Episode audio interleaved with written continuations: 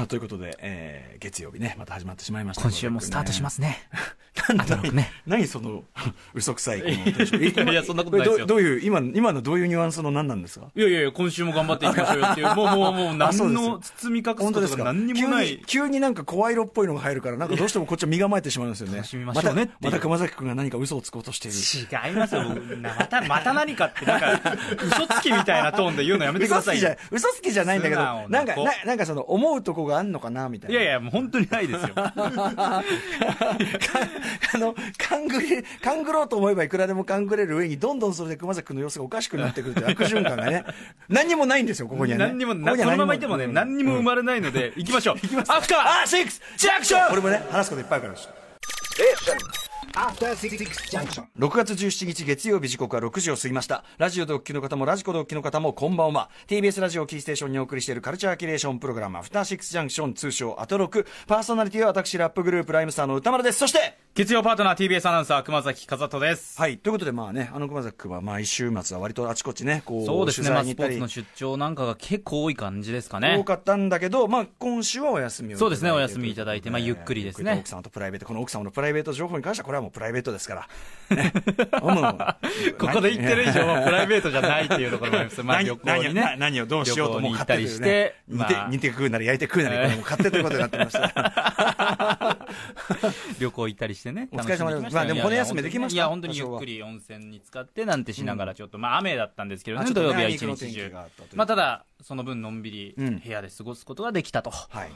いうことでお疲れ様ございます。でございます。ええ骨休みしていただいて。で、あの、毎週毎週月曜日はちょっとここのトークがですね、渋滞を起こしがちで、そうなんですよまあその理由はやはりですね、私がまあライムスター歌丸、えー、ラね、えーラップグループライムスター結成30周年ツアーということで、現在47都道府県ツアー回り中で、えーっと、今週末もですね、6月15日土曜日、えー先週末ね、先週末も土曜日、えー福島郡山、ね、クラブシャープ9というところ、えーそして6月16日日曜日、昨日ですね、えー栃木宇都宮ヘブンズロックというところで、えーやってまいりました。お疲れ様ですでですね、まあじゃあメッセージもご紹介いたしましょう。まはいなんかね、毎週毎週メッセージがどんどんどんどん数増えててですね、皆さん本当に熱い、えっと、メールいただいててありがとうございます。全部目は通してますけど、ちょっと代表的なとこご紹介させてください。まずね、えっとね、えー、くま、く、熊屋のパンさん、ん？熊屋のパン屋さん。歌丸さん、熊崎さん、こんばんは。こんばんはどうもキングオブステージ、ボリューム14、福島栃木参戦ししてきました。両方ね、うん、ありがとうございます。えー、触れ合いそうな超近距離で、えー、歌い踊り奏でる歌丸さん、D さん、ジンさん、神々しくさえありました。えー、ライムスターナンバーワン、最高でした。ありがとうございます。で、えー、福島郡山で聞く、えー、そしてまた歌い出すというですね、僕らの曲。まあ、あの、はい場所によってちょっとセットリスト、ちょっとずつ変えてるんですけど、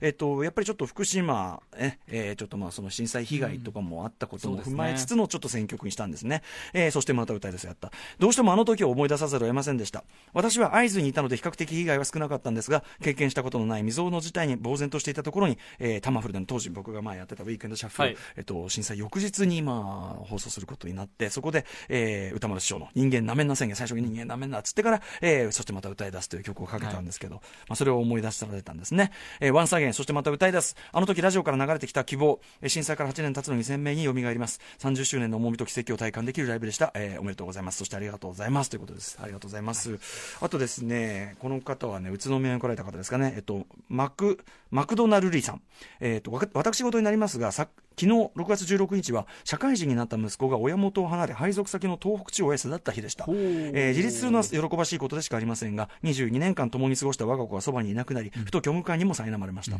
えー今日ぐらいは寂しからさから逃れようと思い急遽宇都宮ヘブンズロックへ向かいキングオブステージ見てまいりました、えー私にとってライムスターの音楽は暗闇を照らす光でありありがとうございます。ね本当ね、えー息子との共通言語でもありました。決して仲が良くなかった私と息子をつないだのがライムスターだと言っても過言ではありませんというね。でまああのいろいろちょっと選曲書いていただいて若干ちょっとネタバレ伏せるんであのあれですけど、えーライブ前半いろんな思い出が走馬灯のように駆け巡り涙をポロポロと出しながら音に揺れておりましたというね、えーでまあその後半からどんどん盛り上がってそんなことも忘れたかのように大いに盛り上がり、えーアンコール、まあ、新曲予定は未定でやったんですけどね、えー急ぎすぎていた自分がリセットされたような気にもなりすがすがしい気持ちで会場を後にしましたというまたオリンを見て、えーツアーに参加したいと思います。ご多忙とは存じますがご自愛くださいませ。いやありがとうございます。本当にね。いずれね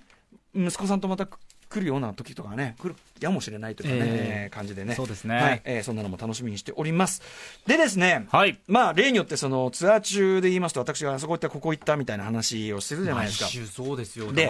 で最初のうちはさ、はい。その映画館に行くぐらいで住んでたじゃないですか。そうでした。なんだけどだんだんやっぱりね、ちょっとこれはもう昔若い頃にはない感覚。若い頃は普通に酒かっくらって、はい。えーっつってもう昼過ぎまで寝てて、で、リハ行って、みたいなことやってたんだけど、やっぱ年取ってきて、なんでしょうね、やっぱりこう人生無限でないってことを知ってくると、次、ここを訪れるのがいつになるかわからんと思うと、やっぱりこげこの時この場所でしか行けないもの、見れないものを見るべきだろうっていうんで、まあやっぱり、名所行きたい場所があるんだったら、まあ行っておこう、名所みたいなのが、はい行きやすいところ。まああんまり離れたらあれだけど、あとリハまでにちゃんと帰れるかとかね。え一旦その映画館行ったきりね、なかなか帰りづらくなっちゃったって事件がありましたけど、で、でですね、でも最近だからその要は名所を巡るというのが、しかも効率よく巡るみたいな、いや普通の観光なんだけど、ちょっと観光ジャンキー化してきちゃってですね。はいはいはいはい要はその、はい。はいいかに午前中だけしか使えないから、午前中だけでいかに効率よく、しかもそのバラエティに富んだと言いましょうか、ええ。あのしっかり充実したカルチャー情報もちゃんと入れてですね、いけるかみたいなことをはい。ちょっと立てるのがちょっとジャンキー化してきちゃってですね、でやっぱそういう場合に、もう一番効率よく回るのはやっぱりた地元のタクシーだと、タクシーの運転手さんね。で、ちゃんと聞いて、でい。はいろいろ情報を聞いて、で、まあ一旦例えば生産してもう一回戻ってきていただくとか、場合に短くて済む場合はもう駐車場で待っていただくとか、それによってこう効率よく回る、このシステムでいったわけですね。で、今回私がですね、まず最初にね、えー寄り場としてね、えー選んだのがですね、えーこれまあ、あの宇都宮の地元の方は皆さんご存知でしょうけども、うん熊崎君わかるかな？大谷資料館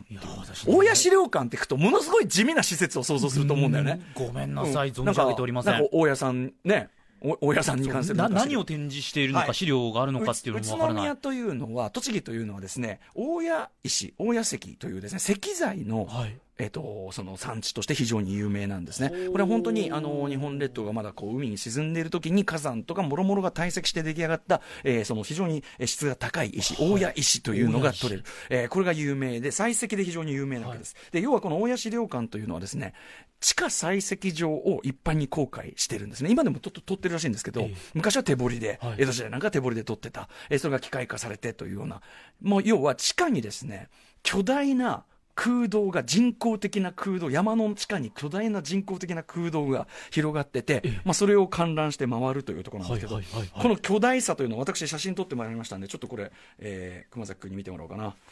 このスケール感わかりますかね？このね。お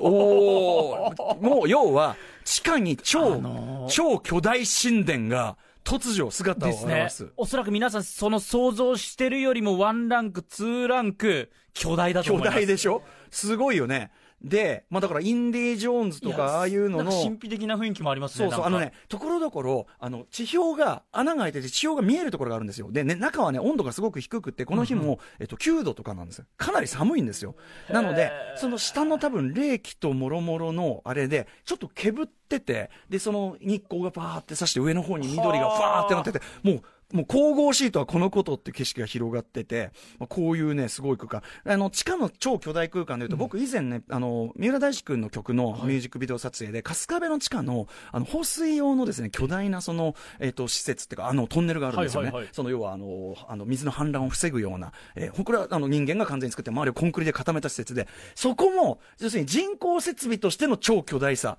で俺もそこで国怖えって、国家権力怖えっつって。こんなことできるんだこんなもの、こんなもの作っちゃったら、それは全能感になるわ、みたいうん。な感じの施設になったんだけど、このやっぱりね、大谷資料館は、その、岩山っていう、そのものは自然なんだけど、そこにこの縦にピキーッとこうさ、人間の掘った四角い、これね中はかなりこう人間が作った感があるというか。自然プラス人工物のあミックスで、やっぱりね、そのなんか宇宙人が残した謎の神殿みたいな、なんかそういう。映画の中で出てきそうな雰囲気。おっしゃる通り。で、これ実際ですね、その映画のロケとか、あのミュージックビデオのそのロケーションに、まあ多く使われてて、えっと、そのなんか入り口のところでも、あれはえっと、三代目 JSOUL ブラザーズかな？あの JSOUL ブラザーズのビデオを撮ってあるとか、あと最近でも、あの、飛んで埼玉という映画の、はあ。あの、金塊をね、隠してあるところみたいなはいはいはい。はいとか、いろんな映画でね、ルローニケンシンとかも何でもいいですけどね、結構いろんなのでね、使われているところで、あとね、イベントごととか、音楽イベントとか、あと企業イベントとか、そういうのもね、ちょいちょいやってる。ここでやるんですか？うん。でもこれすごいでしょ？すごい。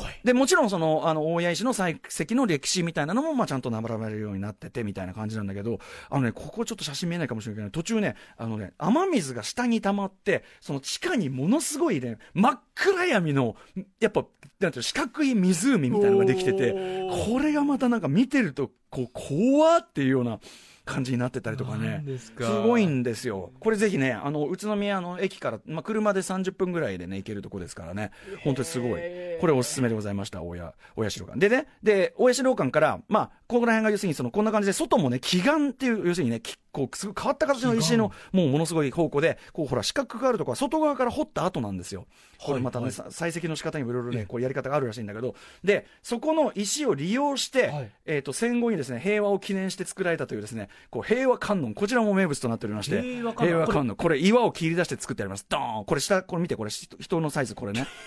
で、この、超でかいです。で、歌丸さんのこの写真、人が全く見えなかったです、うん、この横にちっちゃく見えるのがこれが人です。うんで、これしかもね、あの横階段でこれ登れるんですね。で、こうガーンと登って。はいはいで、ちなみにですね、こうやって僕移動してる、タクシーでこれ移動してる間にですね、あのーこうやってガーって通り過ぎた瞬間になんかあの地図を見てですね、なんかお茶をごくごく飲んでる、なんか渋いおじさんいるなと思ったらね、マミー D さんがね、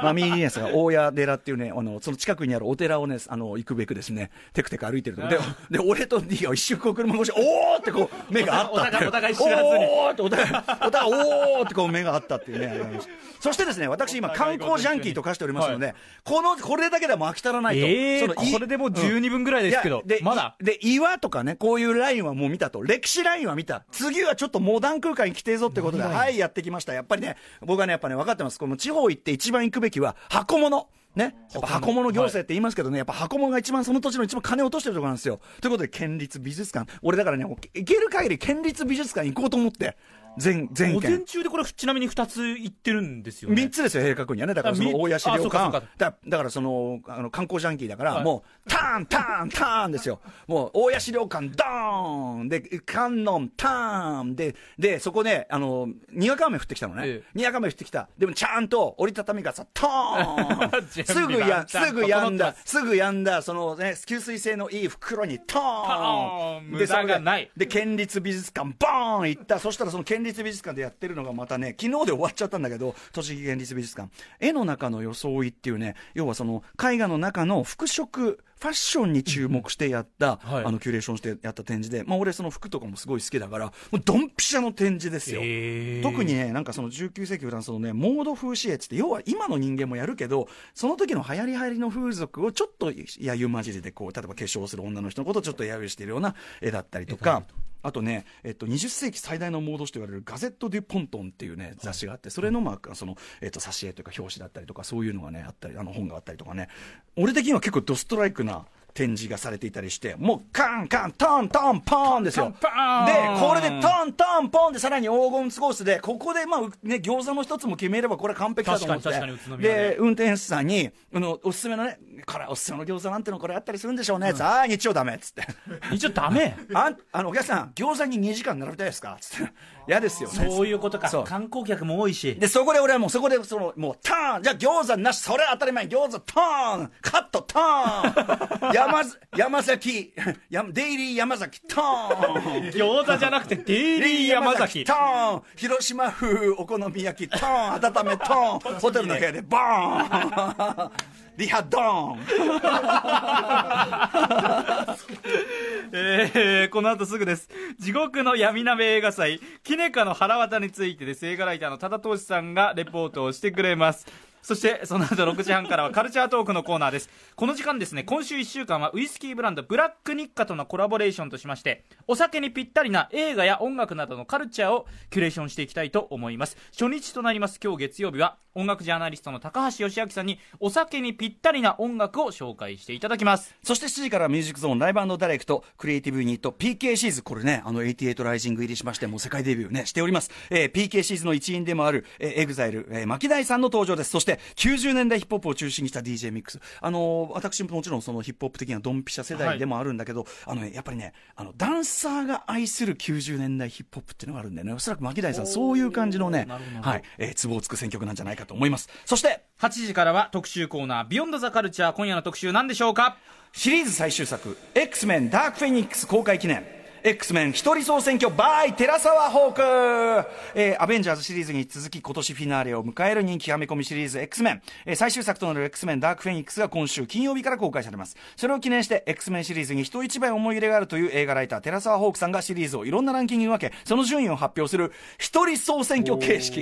ね。一人総選挙、総選挙企画いっぱい寺沢さん出ていただいてますけど、今回一人総選挙ですから。いろいろやるとは自己完結型でね、お送りします。X メンの歴史を振り返っていきます。この番組では皆様からの感想やリアクションなどメッセージを募集しています。歌丸アットマーク TBS.CO.JP 歌丸アットマーク TBS.CO.JP までメールください。読まれた方全員に番組ステッカーを差し上げます。えー番組では各種 SNS も稼働中です。ツイッターではお知らせや放送のフォロー。インスタグラムではスタジオの模様。そして LINE では日々放送前に番組の予告が届きます。チェックよろしくお願いします。さあ、それでは、アフターシックスジャンクション、行ってみよう Station. After Six Junction.